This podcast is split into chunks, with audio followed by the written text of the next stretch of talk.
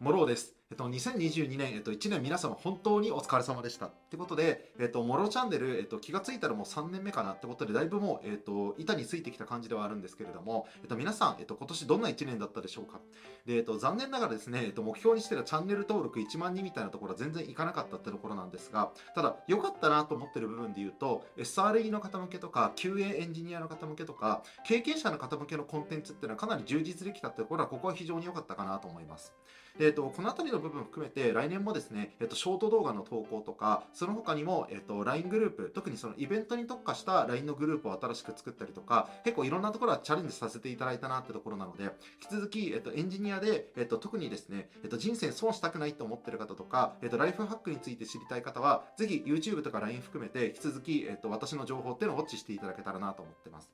ということで、えっと、今回はですね、この2022年、えっと、これから、えっと、新年迎えるにあたってですね、皆さんに、にえっと、3つぜひやっていただくといいなと思ってることっていうのを、恋愛と仕事のどちらの場合でも当てはまるパターンみたいな形で3つ取り上げていきたいなと思ってます。で内容としては全部で3つあるんですけれども、えっと、見てほしい人っていうところで言うと開発とか、えっと、インフラネットワークとか QA の方とか関係なく、まあ、IT の技術者の方だったら全般的に楽しめる内容かなと思ってますので今から、えっと、順番に3つ取り上げていきたいっていう感じです。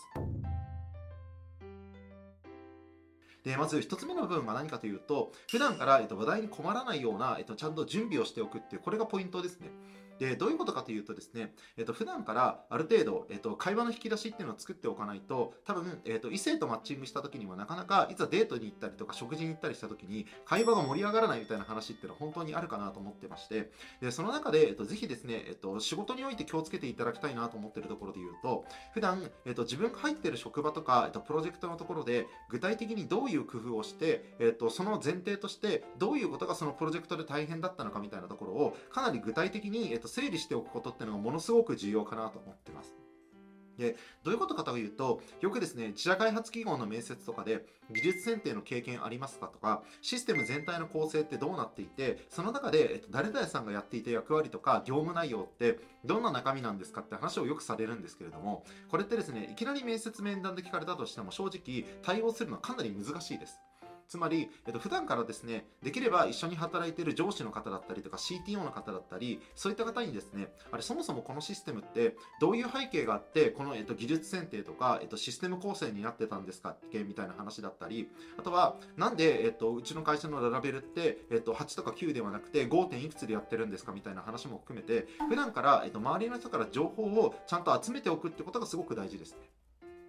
でさっきのこの技術選定の経験はありますかみたいな質問に対しての回答なんですが結論言うと開発経験が2年目とか3年目の方だったら別に、えっと、今の時点で技術選定の経験っていうのはなくても、えっと、結論大丈夫です。で、えっと、大丈夫なんですけどただ気をつけなきゃいけない部分がじゃあ、えっと、これをですねどうやって、えっと、その意思決定をしましたかって話をされた時にいやそれは上司が決めたんで分かりませんとかあとはですねそもそもお客さんが決めたんで分かりませんみたいなところは、まあ、一言で言うと自分で何も決められない人ですみたいな感じの印象を与えてしまうのでこういう受け答えをした瞬間に、えっと、99%お見送りになるから絶対やっちゃめるような感じで思っていただけたらなと思ってますので、まあ、そのぐらいですね普段から自分の仕事がやってる、えっと、位置づけというか意味みたいなところっていうのを意識した上でぜひですね皆さん、えっと、お仕事をしていただけるといいのかなってところです。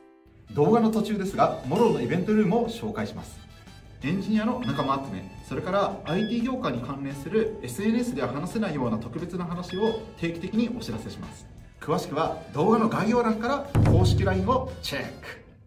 で、二つ目のところがですね、えっと、事前準備がとにかく重要っていうところは、えっと、これはですね、えっと、異性との出会いの時でも極めて重要な部分ですね。まあ、どういうことなのかというと、例えば、えっと、皆さん普通は、えっと、ある程度、えっと、常識的な感覚をお持ちの方だったら、えっと、自分がとにかく、えっと、ラーメンが食べたいから、とにかく相手をラーメンに誘うって人はあんまりいないんじゃないかなってところを思ってまして、おそらく、えっと、女性とお出かけする時だったら、じゃあ具体的に予算感ってどのぐらいですかとか、あとは、えっと、家の場所がどのあたりで、えっと、どこの駅に待ち合わせにしますかみたいな話だったりとか、あとお料理のジャンルみたいなところっていうのも、まあ、イタリアンなのか、和食なのか、焼肉なのかみたいなところって、普通はある程度そういったところってヒアリングをすると思うんですね。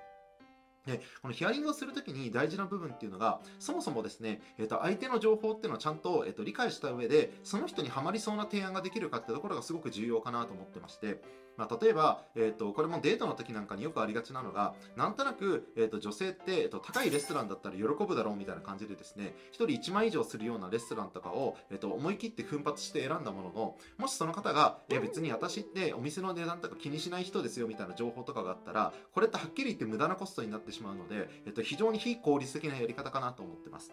で、えっと、同じようなパターンって、えっと、カジュアル面談とかでも結構私はよく起きうるんじゃないかなってところを思っていまして、まあ、具体的に言うと、カジュアル面談って結構な割合で、リモートワークの頻度、つまりフルリモートなのかどうかとか、あとは開発環境がどうなのかみたいなところっていうのを聞いただけで満足しちゃう方って多いんですが、私に言わせると、これだけ聞いて満足してる人ってちょっと情報弱者だなってところ正直思ってまして、もし本気で、えっと、その会社に面接に進むってなった場合は、具体的に開発組織とかプロダクトで、えっと、どういうことに悩んでいて、で、えっと、どういう人を求めてるのかみたいなところとか、あとはどのぐらいのスキルがあると、どのぐらいの年収レンジになるのかみたいな、年収レンジの幅とかを私はぜひ聞いていただきたいなと思ってます。まそういう意味では、ある程度、ウォンテッドにの記事だったりとか、あとはその他にも、ツイッターとかでもし発信をしている CTO とか、あとは、えっ、ー、と、社長だったり、えっ、ー、と、エンジニアリングマネージャーっていうエンジニアの採用とか、組織づくりに携わっている方とかがいたら、大体そういったところでですね、えっ、ー、と、開発組織とか、プロダクトの課題っていうところが、結構インタビューの記事とかになってたりすることも多かったりしますので、そういった部分っていうのはちゃんとご覧いただいた上で、えっ、と、実際に、えっ、と、自分としてはこういう役割で貢献ができますよとか、あとは、えっ、と、こういう、えっ、と、課題に対して、自分だったらこういうアプローチでこんな風に解決をしますねみたいな具体的な話っていうのがある程度カジュアル面談とか一次面接でもできるんじゃないかなっていうところです。だから正直ですね、カジュアル面談って言って声をかけられたから、えっと、そのまま話を聞きに行くってスタンスでもダメなわけではないんですけれども、でも、えっと、志望度が高い会社に関してこれをやるのは、私はちょっともったいないというか、考えが浅いなってところを正直思ったりするので、まあ、私だったら、開発組織とかプロダクトの課題っていうのをある程度把握した上で、自分だったらこういう提案ができますみたいなところはちゃんと喋れるようにした上で、少なくともカジュアル面談には臨むかなっていう感じです。ということで、えっと、事前面談も、え事前準備もですね、やっぱりこの、えっと、男女の出会いとか、えっと、仕事とか関係なく、非常にエンジニアの方にとっては重要なポイントかなってところですね。それから、えっと、3つ目のところなんですけれども、相手のことを徹底的に調べてよく知りましょうっていうことですね。まあ、どういうことなのかというと、結局、その人の、えっと、好みみたいなところっていうのをちゃんと把握しておくことっていうのはすごく大事だと思ってまして、結局、企業とのマッチングも、えっと、異性とのマッチングなんかもそうなんですが、まあ、簡単に言うと、別に、えっと、何人かに、えっと、別に、えっと、モテることっていうのが重要ではなくて、結局自分にとって、えっと、マッチ度が高い人っていうのをどう見つけるかってところが重要です。まあ、例えば私もですね、えっと、今年39歳で、まあ、39になって私結婚したんでかなり遅かったんですけれども、正直、えっと、日本人のパートナーの方とかだと、結構私の場合、もう四六時中本当に仕事のこと考えてたりとか、いろいろ考え方がちょっと普通ではないところも少なからずあったりするので、正直、えっと、一般的な日本人の女性とマッチングできるかっていうとかなり難しいかなってところを思ってまして、ただ、えっと、私に関して言うと、まあ、えっと、パートナーの女性がですね、えっと、タイ人の外国籍の方なんですが、まあ、ある程度私のキャラクターとか分かった上で、まあ、それでも結構怒られたりするものの、えっと、今のところ、えっと、楽しくやってるみたいなところもありますんで、結局のところ、えっと、一般的に、えっと、モテるかどうか、つまりスカウトをたくさん受け取るかどうかみたいな話よりも、最終的に大事なのは、自分が本当に、えっと、出会いたいなと思う企業とか、人とマッチングできるかってところが重要なので、その点の部分っていうのを考えたときに、だからこそ相手のことをちゃんと調べておくっていうことですね。だから具体的に言うと、よくこれ本当に最終選考でエンジニアがやりがちなパターンなんですけれども、最終選考っておそらくビジネスサイドの役員とか CTO とか、えっと、こういう人っていうのが出てくることがほとんどかなと思います。まあ、中には CEO、代表が出てくるケースっていうのはありますね。で、そうなった時に、なんとなくこの代表の方の考え方っていうのを知っておくことっていうのは、この、えっと、出身の業界とか、出身の企業みたいなところから予測することっていうのもできます。具体的に言うと、営業が強い、えーと、企業で、えーと、もともと働いてた方とか、営業畑が長い社長の場合なんかだと、どちらかというと、やっぱりやりきる力みたいな、えーと、コミットメントみたいなところを結構求める傾向なんかがありますし、だからそういう人に正直技術的な話をあんまりしても意味がないかなってところでして、例えば営業出身の社長に、うちの会社に、えー、とある程度興味を持ったきっかけって何かあるのかなって聞かれた時に、例えばテストコードをちゃんと書いてるんですみたいな話をした時に、何言っとるんやこいつみたいな感じに下手するとなってしまうので、そのあたり、相手にとって魅力的に伝わるような内容っていうのをちゃんと準備しましょうねっていう話ですね。